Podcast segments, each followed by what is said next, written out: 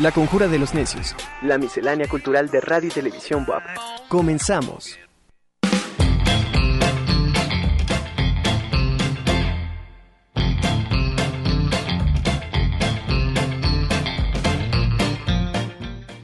Tal? Buenas tardes, soy Ana Mi Velasco. Me da muchísimo gusto que nos acompañen este viernes 10 de febrero. Y bueno, hoy, hoy la Conjura de los Necios únicamente va por radio, por Radio WAP, la 96.9 de FM, porque, eh, bueno, les recuerdo que hoy tenemos un día, un, programa, programación especial por el Día de la Mujer y la Niña en la Ciencia. Entonces, esta, esta conjura únicamente va por radio y bueno, saludamos a toda la gente que sigue la radio universitaria y por supuesto, eh, no solamente aquí en Puebla, sino también en Radio WAP Tehuacán por la 93.9 de FM y Radio WAP Chignahuapan 104.3 quiero, eh, perdón, saludar y agradecer, por supuesto, al equipo de producción que está eh, esta tarde. En controles tenemos a Lalo López. Eh, y aunque está, estamos únicamente por radio, quiero saludar a Carlos Arroyo, a Raúl Orozco, a Andrés Méndez y a Mike Pérez, por supuesto, que están en controles, en, en controles de radio y televisión, como sea, siempre están pendientes. Y hoy en la producción, querida y adorada Denzel Hernández. Muchísimas gracias a Tere Alvarado, que está seguramente en el máster. Y bueno, quiero comentarles que hoy, 10 de febrero, se celebra el Día Mundial de las Legumbres, una fecha relativamente reciente. Se estableció como efeméride reconocida en diciembre de 2018 y se celebró por primera vez en 2019. La Asamblea General de las Naciones Unidas decide designar este 10 de febrero como el Día Mundial de las Legumbres con el objetivo de mantener vivo el impulso positivo de estas plantas leguminosas que son saludables, nutritivas, ricas en proteínas y cuyo cultivo mejora la fertilidad del suelo. Lo anterior fue a partir de la exitosa campaña del Año Internacional que llevó a cabo la Organización de las Naciones Unidas para la Alimentación y la Agricultura.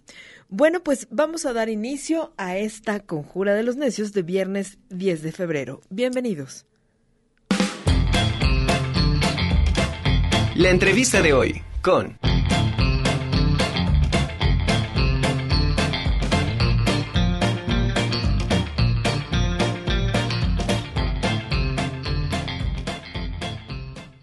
Me da mucho gusto saludar nuevamente a un experto eh, en mezcales, el director fundador del Centro de Estudios sobre el Maguey y el Mezcal.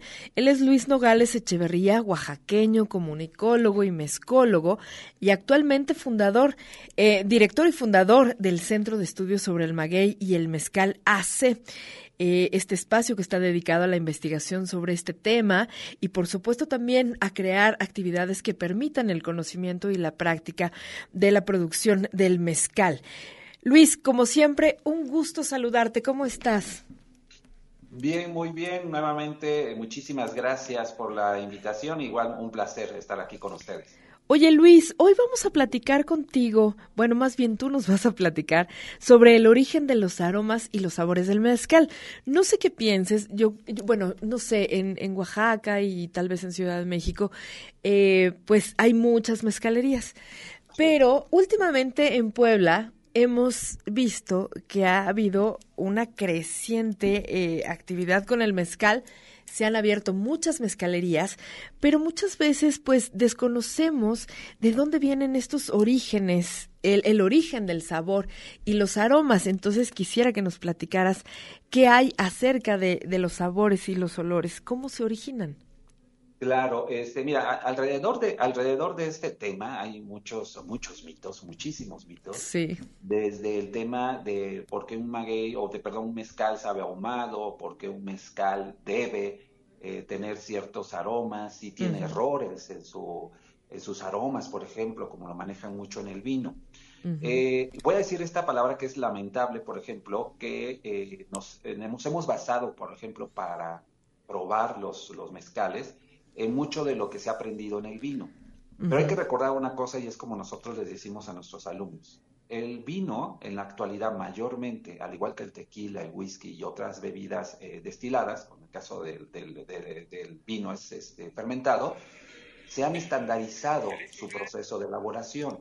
Entonces, al momento de estandarizar el proceso de elaboración, también se ha estandarizado el tema de los aromas y sabores del mezcal, de, perdón, de, estas, de estas bebidas. En el caso del mezcal es diferente, no es un producto en serie, no es un producto mayormente que esté estandarizado, claro. sino todo lo contrario, hay una gran diversidad de, mezcales y por lo tanto hay una gran diversidad de aromas y sabores. Entonces, aquí lo primero que tenemos que entender es que cada comunidad, cada región tiene su propia identidad sensorial. ¿Qué quiero decir con esto?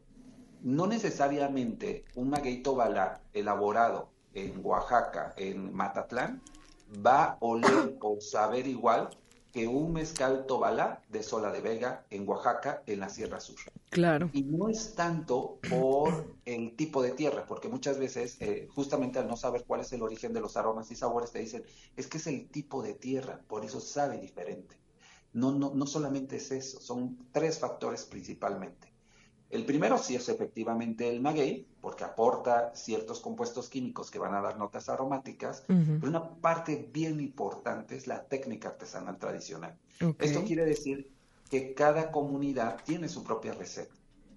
Esto es, el, proceso del mezcal se lleva cocción, este, fermentación, eh, molienda, fermentación y, este, y destilación. Todos tienen las mismas fases en todo el país. Sí. Solamente que en cada fase, cada comunidad o región tiene su propia particularidad. Por ejemplo, hay el tobalá que se elabora en, en, Chichicapan, en una comunidad aquí de Oaxaca, de los valles centrales de Oaxaca. Al tobalá, después de cocido, lo dejan enmuecer. Ok. Cuestión que, por ejemplo, en Sola de Vega, en Oaxaca, estoy hablando de Oaxaca solamente, en, Sola de Vega, Oaxaca, que está en la Sierra Sur, no lo dejan enmuecer. El hecho del muecimiento le va a dar a ese mismo maguey otro aroma y otro sabor. Okay. no influyó el tipo de tierra, sino influyó la técnica que utilizan para su elaboración. Claro. Entonces, eso es, lo que hace diferente. Y lo mismo pasa, por ejemplo, porque uno me sabe ahumado y otro no.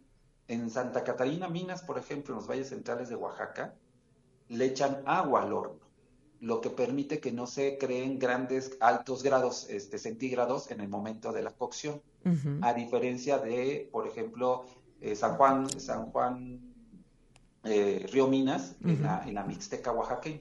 Ahí no le echan agua, lo dejan totalmente tapado y a veces hasta más de 10 días.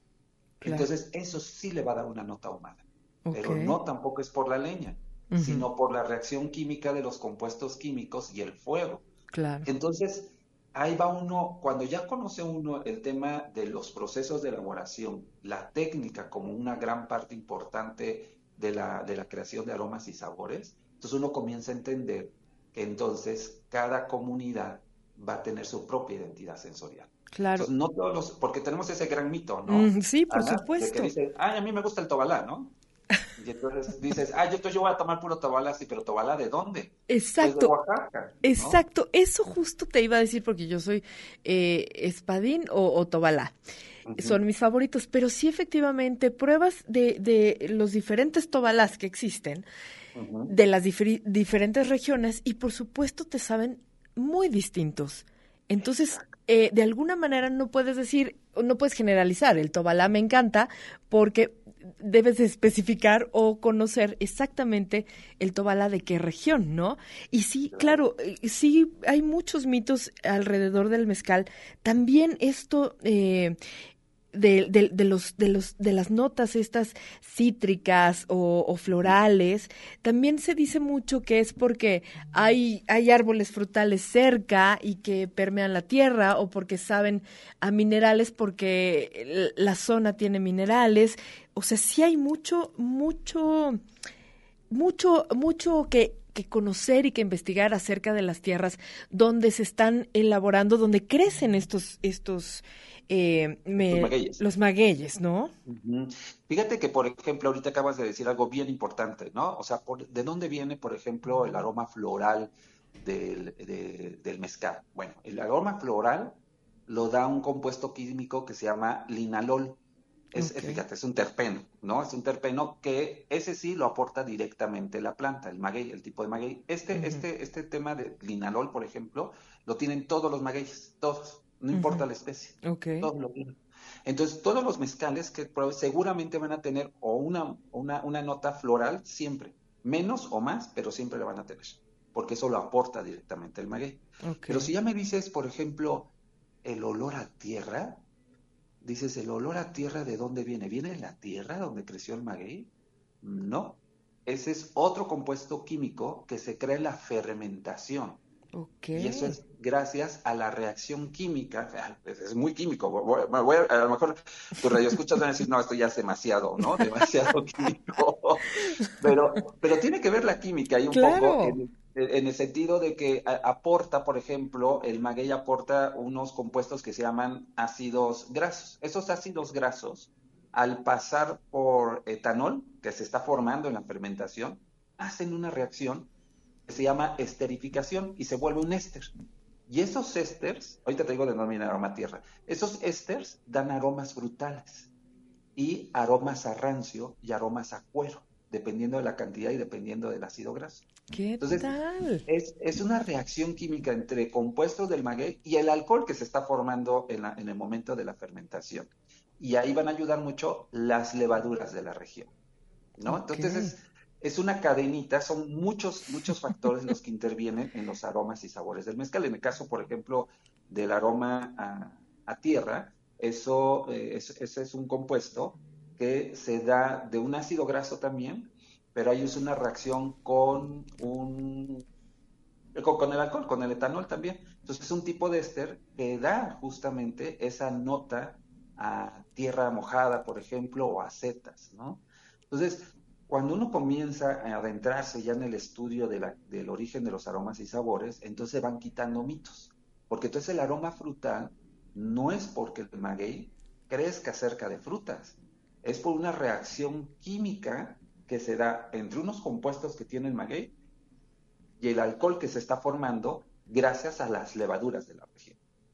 Entonces, sí interviene el maguey, sí, por los compuestos, pero no directamente dan un sabor. Por eso no todos los tobalas te van a saber igual, ¿no? O todos los tepestates, porque dicen algunos también me, ha tocado, no, a mí, si no es tepestate ni me den, ¿no?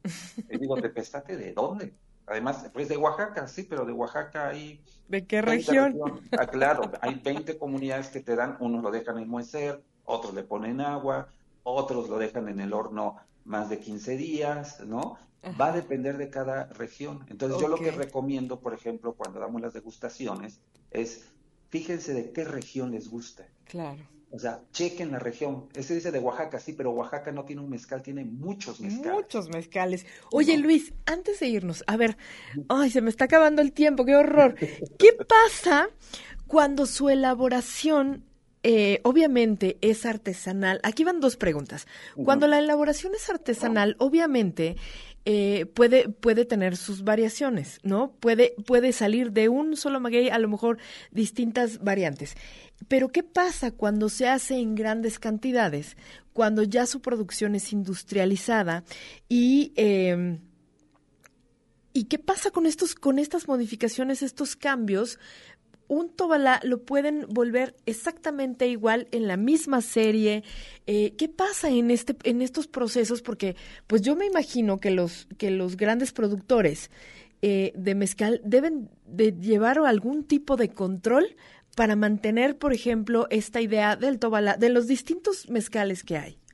Sí, tota-, totalmente. Ah, lo que, lo que van a hacer ahí, ahí ya no, ya no, ya no participa un maestro mezcalero, participa un ingeniero químico, que con todo su conocimiento va a decir, a ver, al público que le gusta del tobalá, ah, pues le gusta lo dulce, le gusta el aroma floral, etcétera. ¿De dónde voy a sacar esos aromas? Ah, bueno, de las levaduras y del de, alcohol, el tipo de glicerol que tenga. Ok, entonces hago todo el proceso, sí con el tobalá, pero yo lo voy controlando todo hasta el final de tal manera que me dé ciertos compuestos que me van a dar esos aromas que yo quiero.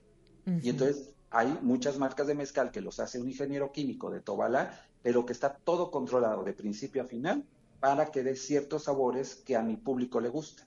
Entonces por eso a veces me dicen, no, el mejor es el tradicional, el que el que lo hace un maestro mezcalero y todo eso, sí, sí, por supuesto, pero tampoco puede decir que está mal el, industrial, porque va a ser cuestión de gustos también, ¿no? Va a ser más bien el cliente que quiere. Quiere el cliente que este, tenga un mezcal tradicional porque viene de un maestro mezcalero y yo le doy más valor cultural y quiero comprar un mezcal con valor cultural o quiero comprar un mezcal que es en serie y lo quiero nada más para, claro, para combinarlo a lo mejor, ¿no? Entonces ahí va a depender, pero sí, sí se puede hacer de manera industrial y pueden controlar todo, por supuesto que lo pueden controlar. Okay. Oye Luis, antes de irnos rapidísimo, eh, ¿hay algún curso que esté en puerta? Eh, ¿Algunas pláticas, charlas? Eh, ¿qué, ¿Qué actividades tienen programadas? Tenemos en febrero, a finales de febrero, la última semana de febrero, el curso, por ejemplo, así, eh, pues, lo invito, por ejemplo, a, desde estudiantes de gastronomía hasta público en general, que se llama el curso Conociendo las propiedades sensoriales del mezcal. En este curso justamente damos todo este conocimiento de dónde vienen los aromas y sabores del mezcal, pero también les damos eh, los tips o pasos para poder degustar mejor un mezcal tradicional, que son de, grados muy altos, y hay veces que tienen miedo a probarlo, ¿no? y ahí van a saber a distinguir todas las propiedades sensoriales. Padrísimo. yo les pido que, bueno, busquen nuestras redes sociales, que es SEMES, SEMES así como suena de C de casa, E, M, M, E, Z, SEMES, con doble M y Z al final. Nos busquen en nuestras redes sociales y ahí vienen los cursos y sobre todo este curso que ya está a unas semanas de, de iniciar. De iniciar, perfecto. Luis, como siempre, de verdad es un placer escucharte y que nos compartas toda esta información acerca del maguey y el mezcal. Te mando un abrazo enorme y nos estamos viendo pronto. Gracias, igualmente un abrazo a todos. Gracias. Gracias. Continuamos en la conjura de los necios con nuestra siguiente invitada.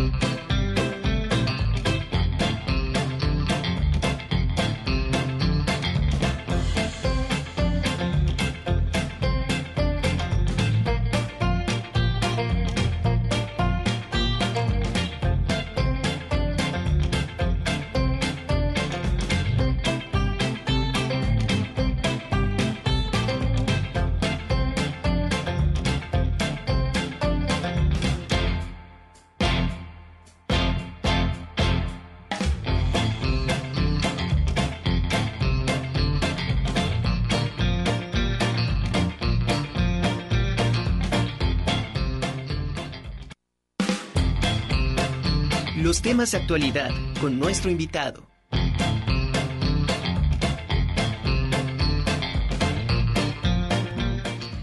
La lengua materna es el primer idioma que adquiere una persona cuando nace y que después forma parte de su vida como un instrumento de comunicación. La UNESCO celebra el 21 de febrero como el Día Internacional de la Lengua Materna, que se inscribe en el marco de sus esfuerzos para proteger el patrimonio inmaterial de la humanidad y preservar la diversidad cultural. En el Instituto de Ciencias Sociales y Humanidades Alfonso Vélez Pliego de la UAP se tiene preparado el octavo encuentro conmemorativo del Día Internacional de la Lengua Materna. Y está con nosotros nuestra querida doctora en antropología por el CIESAS, profesora e investigadora de este instituto, eh, Elizabeth Buenabad para platicarnos sobre el tema. Doctora, ¿cómo estás? Muy buena tarde, te saludo con muchísimo gusto y a ti, a, como siempre, a todos tus radioescuchas y un placer volvernos a encontrar. Pues muy contenta y muy motivada. Estamos en los preparativos, como bien ha señalado, de este octavo encuentro conmemorativo del Día Internacional de la Lengua Materna. Gracias, doctora. Siempre de verdad también es un gusto enorme saludarte. Doctora, ocho años de este encuentro y este 2023 eh, habrá una mesa de discusión, diversidad lingüística y educación intercultural y también una de reflexión. Eh, platícanos cómo eh, bueno, cómo se va a llevar a cabo este octavo encuentro, porque es, es es importantísimo mantener, mantener vigente todo lo que se está haciendo y sobre todo mantener vigente lo de las lenguas, la lengua materna, pero aparte también lo que se está haciendo con investigadores y sobre todo la gente que, que está trabajando mucho para, para mantenerlo vivo. Claro, eh, de verdad te agradezco el espacio porque es bien importante, ¿no? Eh, yo siempre lo he dicho en varias de mis entrevistas o cuando he tenido la oportunidad de dialogar en algunos foros, etcétera, ¿no? No basta un solo día, eso es muy importante. Esto tendría que ser permanente, pero tenemos que empezar por algo. Y creo lo has mencionado muy bien, se han hecho varios esfuerzos de manera conjunta, colaborativa entre instituciones, funcionarios, investigadores, para que por lo menos ya también desde nuestra propia casa, desde la UAP, ya no es el panorama cuando yo hacía investigación sobre el tema de la diversidad étnica, lingüística y cultural, vivida desde nuestra propia universidad al de hace 15 años, ¿no? Creo que sí ha habido avances muy significativos, empezamos ya cada vez a ser más visible eh, la presencia y el reconocimiento de la confluencia de estudiantes que tan solo tenemos en esta universidad que proceden de pueblos originarios y que tienen ese gran bagaje al hablar, al conocer eh, dos lenguas. El problema es como siempre lo hemos también dicho por otra parte, que pareciera que las otras, o es, no pareciera, es la realidad, las otras 68 lenguas no tienen la, eh, el valor de uso y el prestigio académico dentro de nuestras propias instituciones, ¿no? Entonces, bueno, son temas con los que hemos ido trabajando, pero yo te quiero comentar a ti y a, a todos tus radioescuchas la particularidad de este octavo encuentro. Fíjate que esto se viene realizando desde las escuelas, eh, que tenemos en el sector 002 y que eh, precisamente el supervisor, el profesor Fortino Acatitla, nos ha permitido el espacio dentro de algunas de estas escuelas ubicadas en la periferia de la ciudad, pero también más allá de la periferia, venir trabajando. Yo tengo en lo particular ya 22 años en esta escuela, en donde hemos venido midiendo precisamente la, la, vitalidad, los desplazamientos lingüísticos, los temas de la discriminación étnica, etcétera, ¿no? Dentro de estos planteles. Bueno, pues ahora varios de esos niños están dentro de la misma universidad. Es muy interesante, ¿no?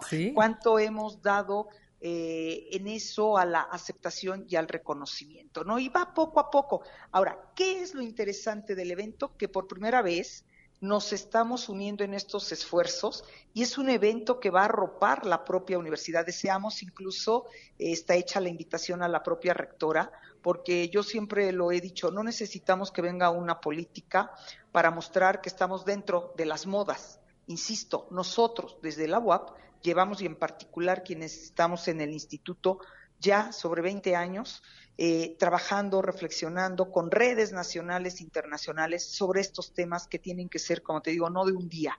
La valía de las lenguas nacionales, 68 que tiene este país, más el español, pero esas 68 con sus 364 variantes, pues en verdad que tienen que, que ser reconocidas, atendidas, porque esto que nos dice la misma UNESCO, ¿no? Es que surge este día para preservar, para tener esa, eh, eh, esa vitalidad dentro de la riqueza lingüística, hay que generar medidas a nivel mundial, etcétera.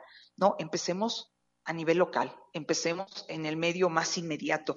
Y este encuentro va a unir por primera vez al sistema básico con el superior. Y tan es así que dentro de la logística que estamos participando varios, como te digo, desde la propia CEP en el Estado, a través del subsistema de educación indígena con la zona 002, más aparte eh, la propia universidad con lo que estamos haciendo con los apoyos logísticos, pues vamos a tener también la presencia de 200 estudiantes de los complejos regionales. Y bueno, en el evento se explicará por qué, o sea, no es traer acarreados. Estoy hablando de que el evento se va a desarrollar el 17 de febrero, de 9 de la mañana a dos y media de la tarde en la unidad de seminarios aquí en Ciudad Universitaria, ¿no? Eh, sabemos que el aforo es sobre 500 personas y bueno, de lo que se trata, sí, como bien me decías, hay una mesa de discusión que es diversidad lingüística y educación intercultural, es reflexionar desde las propias experiencias, desde lo que cada una de las personas que estarán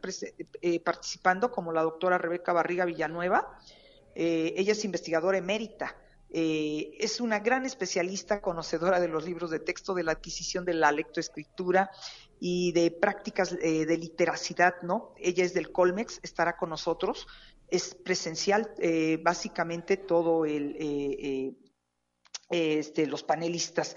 Va a estar la maestra Beatriz Rodríguez Sánchez, que ella fue de las grandes impulsoras cuando se genera la Coordinación General de Educación Intercultural y Bilingüe y que está escrita hoy a la de HAPE en la CEP. La maestra Tania Santos, que está a punto también de doctorarse con grandes eh, aportes para el tema de los diseños de los materiales didácticos en lenguas indígenas. Y eh, todo apunta que tendremos una representante también desde el Plan para la Educación Básica, con lo que hoy se llama Mejor Edu. ¿No? Y estará desde luego tu servidora a partir de lo que me ha permitido el trabajo de campo, aplicado, de meterme realmente a las aulas, de trabajar en las comunidades, de ver esto que me apasiona mucho, sí, pero también me obliga y me convoca a que mostremos cuáles son esos avances y a dialogar de manera horizontal, incluso con nuestros compañeros que vienen de los complejos regionales. Así más o menos es como pinta la jornada del día 17 y estamos invitando y desde luego va a haber una transmisión también en vivo por Facebook, que ya después estará agregando la liga y todo. Qué maravilla, de verdad, doctora, suena súper, súper interesante y como eso, eso que, que, comentas, no solamente es el gusto y el amor y el cariño a, a, esta investigación y a este trabajo, sino también generar resultados, ¿no? Que, que, o sea, que todas estas investigaciones y trabajo de campo lleguen a materializarse, lleguen a dar resultados y, y haya, o sea, que estas, las conclusiones de todo esto sean palpables, porque es muy importante, como dices, empezar desde casa y con toda esta, con toda esta diversidad lingüística que tenemos. Eh, cultural dentro de nuestra propia institución, porque si no lo hacemos desde aquí, pues entonces, ¿en qué momento no se va a trabajar en esto? Así es, Ana. Y luego, además, también el, otro asunto, ¿no? Hoy estamos muy de moda, de nueva cuenta, con el paradigma intercultural. Incluso nuestra subsecretaría de Educación Superior se le ha agregado el apellido intercultural, ¿no? Es subsecretaría de Educación Superior e intercultural. Bueno, entonces, pero qué bueno que hay, y yo lo he celebrado muchísimo, muchísimo, todas estas disposiciones, todas estas eh, nuevas rutas que se están probando, que se están poniendo a, la discusión de varias voces, etcétera. Pero yo siempre he dicho también, y esto lo he aprendido a lo largo de los años, te digo que llevo como investigadora, hay una gran ruptura, pensamos mucho en la educación inicial y luego qué pasa en la media eh, superior y luego de repente nos volvemos a acordar ya en la educación superior que, ah, sí, que la diversidad, ah, sí, que la inclusión, ah, sí, que la interculturalidad, pero además también hemos dejado otros grandes huecos, que eso es lo que no hemos podido acabar de entender. Bueno, ese es un problema que se tiene que resolver desde las ciencias sociales, para eso están las humanidades, la educación. No, señores, el planeta lo habitamos y lo habitamos todos, ocho mil millones. y entonces estamos atravesados periódicamente por cuestiones de diversidad, de diversidades. Y cuando tú en una sociedad no aprendes a vivir, a convivir y estás en la disposición de aprender de la diferencia, ¿qué es en lo que se va traduciendo esto? Tú puedes tener hoy en día grandes luminarias como docentes, pero ¿por qué también tenemos como seres humanos grandes miserias que discriminan, que marginan, que violentan. ¿Por qué? Porque hemos hecho una forma de educarnos, de escolarizarnos muy de manera sesgada y muy de manera a veces aislada, porque decimos, bueno, a mí qué me importa eso, ¿para qué quiero la política? ¿Para qué quiero si yo voy para matemáticas? Claro. Si yo voy para salud. Si yo soy diseñador.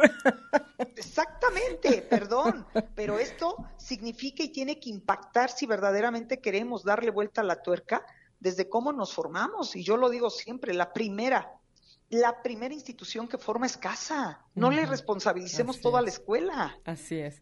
Y sabes qué, doctora, esto también tiene mucho que ver con, con la cuestión de la identidad.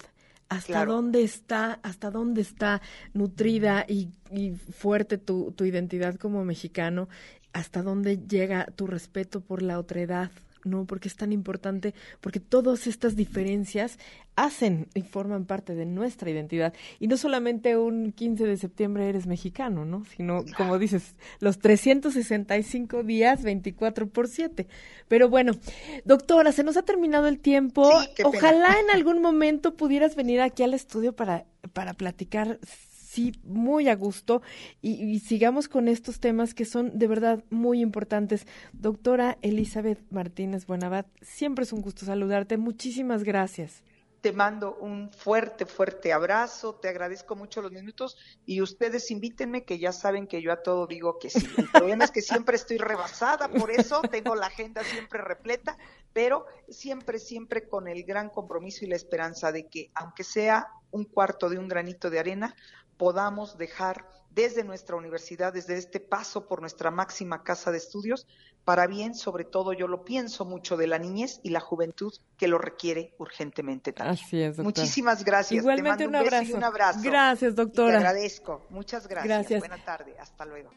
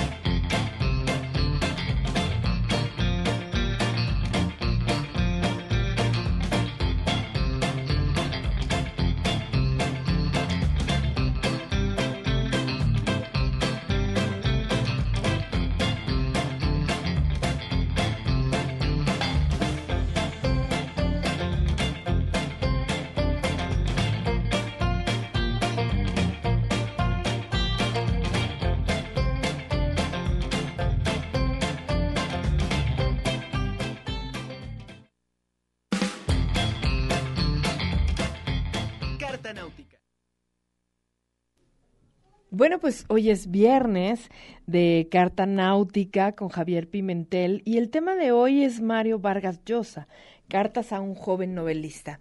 Y bueno, pues antes, yo creo que el, tema de esta Carta Náutica no puede ser eh, otra cosa que eh, el premio, el, reconocimiento que se le hace el día de ayer al peruano Premio Nobel de Literatura Mario Vargas Llosa, porque se convierte en el primer autor hispanoparlante que sin haber escrito en francés ingresa a la Academia Francesa. Em, bueno, la centenaria institución encargada de velar por la lengua de Molière, decidió romper sus reglas, sus propias reglas, para distinguir a un autor que nunca ha escrito directamente en francés. Fue concebida como una suerte de emblema del profundo vínculo de identidad entre Francia y su literatura. Otra de las cosas que, de, de las reglas que rompe fue la edad, porque en 2010 se establece que solo los autores que tengan 75 años como máximo podían presentarse como candidatos a ser uno de los inmortales. El nombre con el que se conoce a los académicos, Vargas Llosa, pues tiene 86 años. Estamos en la línea con Javier Pimentel. ¿Cómo estás? Como siempre, enorme gusto saludarte, Javier. Hola, hola, ¿qué tal, Anamí? Buenas tardes, un gusto también saludarte. Oye, hoy eh, vamos a platicar de lo que pasa ayer con Mario Vargas Llosa, un momento pues sumamente relevante para el escritor peruano. Así es, así es, Anami. Bueno, fíjate que ya estoy conectado en StreamYard. ¿Ya? Eh, te Ah, escucho muy lejos vía telefónica, entonces no sé qué prefieras. Ah, pues si quieres colgamos eh, la línea telefónica y nos seguimos viendo por StreamYard. Hola, Anami, ¿qué tal? Buenas tardes. Hola, hola, ahí me escuchas, Anami. Te escucho perfecto. Hola, pues ya aquí estamos. Un gusto, un gusto saludarte como cada viernes. Sí, efectivamente, fíjate que hoy vamos a eh, comentar este libro. Mira, aquí lo tengo. Este es una, una, una edición, eh, un- la primera reimpresión de este libro de 1997 de Mario Vargas Llosa. Y es que, bueno, pues a- recientemente acaba de ingresar a la eh, Academia Francesa y ha sido un hombre, pues no exento de polémicas, no exento de ser noticia cada tanto, Anamí, Mario Vargas Llosa. Esta eh, noticia, bueno, pues ha impactado, ha causado cierto revuelo en el mundo de la cultura y más allá de estas noticias eh, que tienen que ver eh, con las aportaciones literarias de, Mar- de Mario Vargas Llosa, más allá también, digamos, de ser un personaje eh, en algún momento eh, foco de eh, la prensa del, del corazón. Lo importante, me parece, serán siempre sus libros, su obra, una obra valiosísima, eh, Anamí. Y bueno, decíamos que hoy vamos a comentar estas cartas a un joven novelista. Fíjate que este libro, Anamí, eh, junto con la historia secreta de una novela, que es una conferencia originalmente pronunciada en inglés, una conferencia de juventud, eh, en donde Mario Vargas Llosa nos va a contar eh, cómo escribió La Casa Verde, esta novela publicada en 1965, que ganó el premio Rómulo Gallegos ese año y que forma parte del canon de lo que más tarde sería el boom latinoamericano. Bueno, pues Mario Vargas Llosa se ha encargado cada tanto de entregarnos eh, libros en donde se habla del proceso creativo eh, de la literatura. Ahí están los libros dedicados eh, a Juan Carlos Sonetti, a Gustavo Flaubert, a Gabriel García Márquez, este libro que durante mucho tiempo estuvo este, vetado por el propio García Márquez, que es Historia de un deicidio. Pues en fin, volúmenes donde cada tanto Anamí aborda el tema de la escritura, este último libro que publicó también sobre eh, Benito Pérez Galdós, y me parece que dentro del conjunto Anamí de ensayos que tienen que ver sobre el proceso narrativo, sobre la creación literaria, yo destacaría dos entregas, una eh, que decía yo que es la historia secreta de una novela, y estas cartas a un joven novelista, un libro que se publica por primera vez en 1997 y que va a retomar este el género epistolar que me parece que es un, eh, un género que justamente se presta mucho a, la confesión eh, digamos de carácter personalísimo.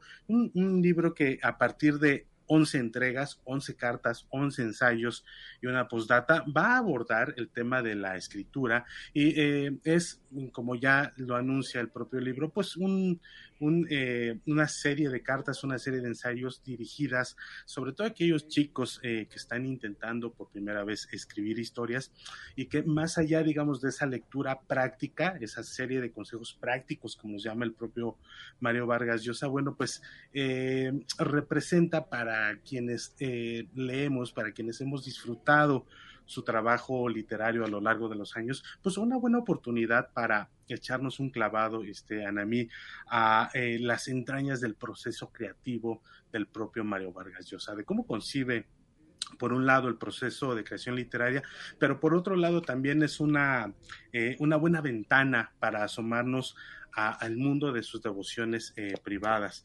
Esta eh, primera carta con la que abre este libro, eh, Anamí dice lo siguiente, querido amigo, su carta me ha emocionado porque a través de ella me he visto yo mismo a mis 14 o 15 años en la grisácea Lima de la dictadura del general Odría, exaltado, con la ilusión de llegar a ser algún día un escritor y deprimido por no saber qué pasos dar, por dónde comenzar a cristalizar en obras esa vocación que sentía como un mandato perentorio, escribir historias que deslumbraran a sus lectores como habían deslumbrado a mí las de esos escritores que empezaba a instalar en mi panteón privado. Faulkner, Hemingway, Malraux, Los Pasos, Camus, Sartre. Pues ese es, Anami, el párrafo con el que arranca la primera carta de este libro y que, como decía yo, va a ser un recorrido por... Eh, una serie de autores que forman parte, digamos, de las influencias más importantes en la vida de Mario Vargas Llosa. Eh, ahí va a estar presente Flaubert, va a haber eh, eh, textos también que abordan, digamos, por ejemplo, cuando aborda el, poder de persuasión que debe perseguir toda escritura, todo trabajo narrativo, va a estar allí Tito Monterroso con este microtexto que fue El dinosaurio, este cuento brevísimo que se incluye en eh, obras completas y otros cuentos en el primer libro que publicó eh, Augusto Monterroso en 1959 y que para, para Mario Vargas Llosa, tanto como para Ítalo Calvino, pues es un texto inimitable de un poder de persuasión imparable. Y eh, cabe destacar, Ana mí, que dentro de estas eh, devociones literarias que van a estar presentes en estas cartas de Mario Vargas Llosa, pues digamos que por la parte latinoamericana hay dos presencias que siempre, siempre han sido ineludibles para Mario Vargas Llosa. Por un lado, Jorge Luis Borges, a quien recientemente dedicó también un libro que es Medio siglo con Borges, un pequeño volumen que reúne pues eh, ensayos, artículos, conferencias a lo largo de medio siglo dedicadas precisamente a la obra y a la vida de Mario de Jorge Luis Borges. Y por otro lado va a estar presente a mí también de manera importantísima eh, la figura de Gabriel García Márquez, aun cuando este libro se publica prácticamente dos décadas eh, después de aquel eh, puñetazo que le puso Mario Vargas Llosa a Gabriel García Márquez en el Palacio de Bellas Artes en 1976, si no mal recuerdo, y que fue pues el, el, colofón eh, de una amistad literaria muy importante. Pero bueno, a mí es esta, este nombramiento, este ingreso reciente de Mario Vargas Llosa a la Academia Francesa, pues es un buen pretexto para regresar a sus obras y a este tipo de ensayos que son verdaderamente una delicia. Así es, Javier. Oye, pero sí causó polémica, mucha gente estuvo en contra. Es una obra, eh, esta de, de, cartas a un joven novelista, que mucha gente, eh, hubo muchos comentarios eh, muy buenos y... Eh, pues sí, me, parece una, una novela bastante interesante el cómo comenzar de alguna manera a, iniciar, como ayudar a iniciar a estos eh, pues nuevos eh, novelistas, escritores, y en fin, pero volviendo al tema de, de este premio tan merecido, la verdad es que fue sorprendente que una academia tan rígida, tan rigurosa en sus estándares haya roto sus propias reglas eh, y bueno, me parece maravilloso esto no solamente para los peruanos, sino también para América Latina, porque de alguna manera abre la puerta para, eh, para que otros escritores de, de, de este lado del, del charco puedan eh, aspirar a tener este tipo de, de, nombramientos, ¿no? Porque la verdad es que sí, hay, hay críticas en contra y a favor, pero como sea, yo creo que ha sido un, escritor que ha, ha hecho, ha trabajado tanto eh, y ha hecho tan buenos proyectos que, bueno, la misma academia lo voltea a ver, ¿no? Claro, yo creo que el, criterio que prevalece a mí, pues será la filiación, digamos, francófila del propio Mario Vargas Llosa.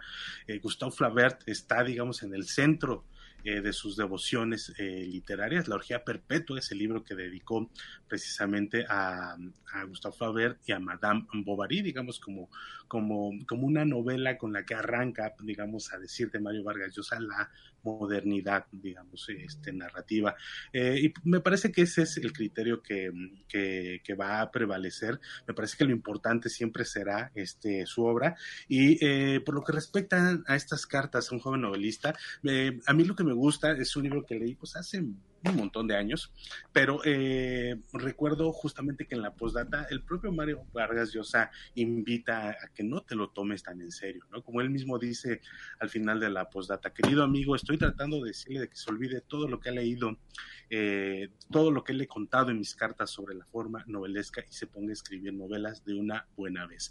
Y eh, así como cierra este libro, me parece que hay una declaración que es este, importantísima en su otro volumen que comentaba yo y que ya en algún momento hemos revisado aquí, eh, La historia secreta de una novela donde dice Mario Vargas Llosa, eh, la materia prima de la literatura no es la felicidad, sino la infelicidad humana. Y los escritores, como los buitres, se alimentan preferentemente de carroña. Bueno, pues ahí, eh, un buen pretexto esta noticia como para regresar a, las novelas de Mario Vargas Llosa, que siempre son pues eh, una verdadera delicia. Sí, la verdad es que sí. Pues muchísimas gracias, Javier. Eh, me encanta esta carta náutica y por supuesto a Mario Vargas Llosa pues le mandamos un abrazo, ahorita que seguramente está viendo la conjura de los necios, un abrazo enorme y felicidades por este logro. No, pues claro que sí, un abrazo también este, a todos ustedes desde la Ciudad de México y bueno, pues vida viendo, salud no faltando, aquí nos vemos, nos escuchamos la siguiente semana. La siguiente semana nos vemos con más carta náutica. Gracias, Javier. Continuamos en la conjura de los necios con nuestra siguiente invitada. Los temas de actualidad con nuestro invitado.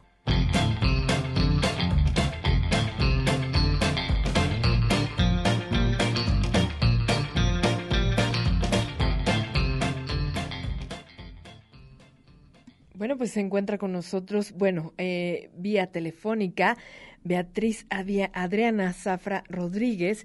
Ella es presidenta de la Asociación Civil Macuil, Sinergia Comunitaria, y vamos a platicar sobre eh, lo que está haciendo y la agenda que tiene Macuil para este 2023. ¿Cómo estás, Betty? Qué gusto saludarte. Beatriz, ¿nos escuchas? Hoy vamos a platicar un poco acerca de lo que tiene esta eh, Macuil, este, sinergia comunitaria, acerca de estos eventos preparados para este, a estos próximos días. Betty, ¿nos escuchas? Ok. Ok. Betty, ¿nos puedes platicar acerca de lo que tiene la agenda Macuil 2023? Hola, claro que sí. Muchísimas gracias por la invitación. Linda tarde a todos. Pues bueno, eh, es una asociación civil que se encuentra ubicada en Atlisco y uno de nuestros objetivos es el desarrollo por medio de la cultura, del medio ambiente, del desarrollo de más cosas. Y pues bueno, entre las actividades que tenemos es seguir promocionando nuestra lotería atlisquense, que lo que eh, tiene como objetivo es resaltar los valores de identidad, del patrimonio local, la historia, personajes ilustres y algunos lugares muy emblemáticos para los atisquenses. También tenemos la, publicación de, la editorial de Atlisco a la escena. Justamente el día 12 de febrero vamos a presentar la obra que se llama Aguas de Nahuatzin, Cuculetzin del maestro Marcelo Romero. Esto va a ser en marco de un evento que nombramos los regresos del día, el regreso del Día del Sol, donde también se presentarán jugadores de juego de pelota. Y bueno, nuestras actividades son mega diversas. Eh, regresamos con lo que es el, saneamiento de la Barranca La Leona. Es una barranca muy importante dentro de Atlisco, ya que en su interior se encuentra el río Nexapa, que es uno de los afluentes de agua del municipio. Oye, qué interesante toda esta agenda que tienen preparada y que, por cierto, eh, está, está una, esta de, una de las obras del maestro también ya está registrada y patentada, lo cual nos da muchísimo gusto porque, eh, bueno, tiene que ver con el resguardo de las obras y eso... Eh, pues también se agradece. Y pues agradecemos muchísimo esta información que nos compartes porque, eh, bueno, Atlisco y por supuesto eh, Sinergia Comunitaria, está muy activo, tiene un, como dices, una, una cartelera bastante nutrida. ¿Nos puedes compartir redes sociales para que la gente que esté en Atlisco o que quiera visitar Atlisco pueda eh, consultarla y ver toda esta oferta cultural que tienen preparada? Claro, nuestra página de Facebook es Sinergia Comunitaria o nos pueden encontrar también como Macuil Sinergia. Ahí vamos subiendo todas las actividades que hacemos. Por ejemplo, tenemos actividades permanentes como el reciclatón. Lo que estamos buscando es que eh, contribuir con el medio ambiente a no generar tantos residuos que no son biodegradables y poder comercializarlos con empresas que están constituidas y que le hacen un manejo correcto para poder obtener fondos y con ello mismo financiar los proyectos sociales o culturales o ecológicos que estamos realizando. Maravilla. Pues felicidades por estas iniciativas y por todos estos proyectos tan interesantes que tienen para todos nosotros. Muchísimas gracias. Eh, Betty Zafra Rodríguez, presidenta de la Asociación Civil Macuil Sinergia Comunitaria. Muchas gracias. Ahí estamos viendo en pantalla eh, toda esta información, sus, redes sociales, para que la gente pueda eh, visitarla y ver con calma toda esta información que tienen preparada. Eh, campañas permanentes y por supuesto toda la programación. Betty, te agradezco muchísimo que hayas estado aquí en la Conjura de los Necios con nosotros. Un abrazo grande hasta la ciudad de Atlisco, un bellísimo lugar que pues invitamos a toda la gente a que visite y por supuesto que vaya a todos estos eventos que tiene Macuil Sinergia Comunitaria para todos ustedes. Muchísimas gracias por habernos acompañado en esta conjura. Soy Anami Velasco. Deseamos que pasen un excelente fin de semana y la próxima, bueno, vamos a tener más invitados y más información para todos ustedes para compartirles en esta conjura de los necios. Soy Anami Velasco, que pasen un excelente tarde.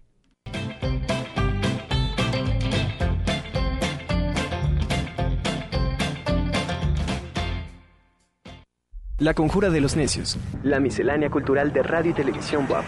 14 horas, lunes a viernes. La Conjura de los Necios. Hasta la próxima.